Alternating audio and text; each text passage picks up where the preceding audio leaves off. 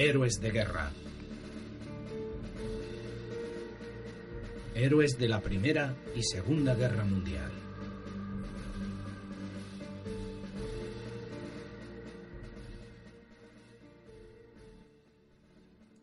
Bienvenidos amigos míos, una tarde más, una noche más a Héroes de Guerra. Esta noche hablaremos de un hecho insólito que desafortunadamente es olvidado, olvidado por la historia. Curiosamente, ¿no? Cuando es un hecho, una acción, una historia que forma parte de los propios vencedores de la Segunda Guerra Mundial. Y aunque es un hecho y sus héroes son recordados, en el país que vio nacer a estos héroes, que lucharon contra el invasor enemigo, es una acción prácticamente desconocida por muchos, aunque recogida, eso sí, en algunas publicaciones, algunas por cierto, de extraordinaria calidad. Esta noche vamos a hablar de la invencibilidad del ejército alemán y también de aquellos que quisieron poner a prueba dicha invencibilidad. Y a fe, y a fe que lo consiguieron. Aquí, donde si no, en héroes de guerra.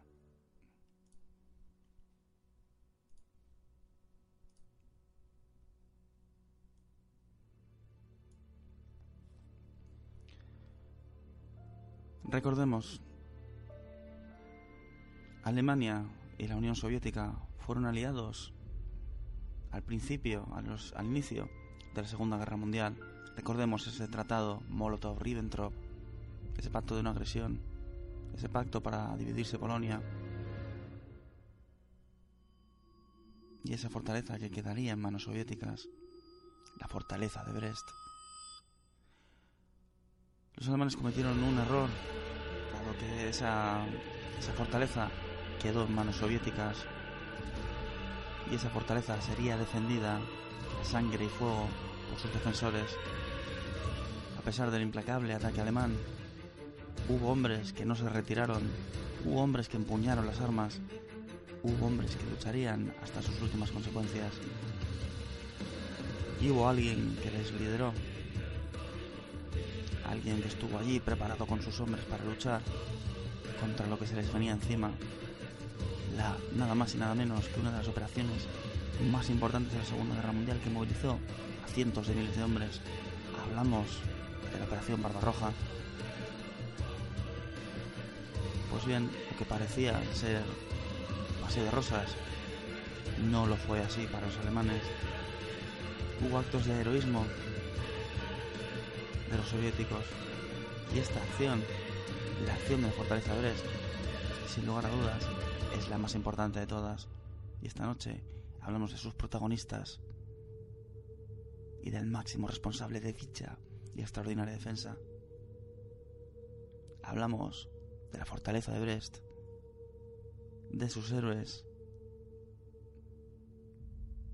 y de aquellos que pudieron detener al ejército alemán durante un tiempo.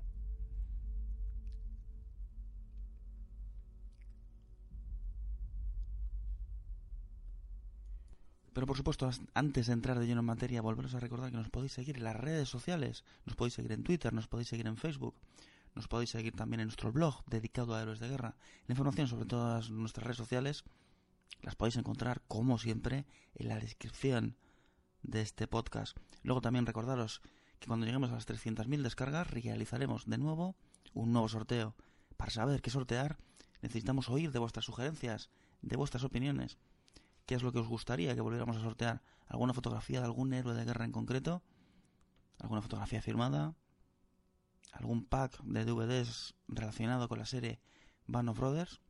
En fin, esperamos vuestras sugerencias y recordaros que este tipo de sorteos los iremos haciendo de forma regular entre todos los patrocinadores del programa. Patrocinos que por cierto son necesarios para que este programa continúe y siga adelante. Y ya, sin más dilación, hablemos de nuestro protagonista y del ejército rojo porque esta noche ellos son, por méritos propios, nuestros protagonistas. Piotr Gavilov Mikhailovich nació el 17 de junio de 1900 en la pequeña ciudad de Alwidowo, en la provincia de Kazán. Como muchos héroes de guerra, los orígenes de Piotr eran humildes, pues sus padres eran agricultores y perteneciente a la etnia de los tártaros, que recordemos no estaba muy bien vista en la Unión Soviética en aquel tiempo. Su familia, que tenía una gran posibilidad de ser musulmanes, como muchos miembros de esta etnia, eran ortodoxos. Su padre moría por causas desconocidas cuando él era muy joven, por lo tanto tuvo que ayudar a su familia desde muy temprana edad, por lo que tuvo que trabajar casi siendo un niño para que su familia no se muriera de hambre. A la edad de 15 años, él y su familia se mudaron a la ciudad de Kazán. En la primavera de 1918 decidió unirse voluntariamente al ejército rojo cuando comenzaba la guerra civil en Rusia. Participó activamente en la guerra, participando en el Frente Oriental y más tarde en el Cáucaso del Norte. Al finalizar la guerra civil, decidió permanecer en el ejército y labrarse una carrera militar. En septiembre de 1925 se graduaba como teniente en la Escuela de Infantería y poco después contraería matrimonio en esa misma ciudad, en la ciudad de Vladikavkaz. Realizó un importante curso para oficiales en 1939 en la Academia Militar de Frunz, donde conseguiría alcanzar nada más y nada menos el rango de mayor. Poco después será nombrado comandante del Regimiento de Fusileros número 44, unidad con la que participó en la guerra soviético-finlandesa, más conocida como la Guerra de Invierno, guerra de la que hablaremos tarde o temprano aquí. Hablaremos del Manescar Mannerheim, hablaremos de la Muerte Blanca, de Simojaija. En mayo de 1941 fue enviado junto con su unidad a la fortaleza polaca de Brest, que ahora estaba en poder de los soviéticos desde la invasión de Polonia en 1939. En junio del 41 y ante las reiteradas maniobras de los alemanes en la frontera, Gavilov habló abiertamente de la posibilidad de un ataque alemán. Ataque que debería sucederse tarde o temprano. Una comisión del Partido Soviético, creada para controlar posibles problemas y ataques a la moral de las tropas, llamó la atención a Gavilov sobre sus comentarios derrotistas. Dicha comisión, además, tenía como objetivo examinar al oficial al oficial nada más y nada menos que de traición. Este lugar, este acto, tendría lugar el 27 de julio de 1941. Pero afortunadamente para nuestro protagonista no tuvo lugar porque el 22 de junio... ¿Te está gustando este episodio? Hazte fan desde el botón apoyar del podcast de Nivos. Elige tu aportación y podrás escuchar este y el resto de sus episodios extra. Además, ayudarás a su productor a seguir creando contenido con la misma pasión y dedicación.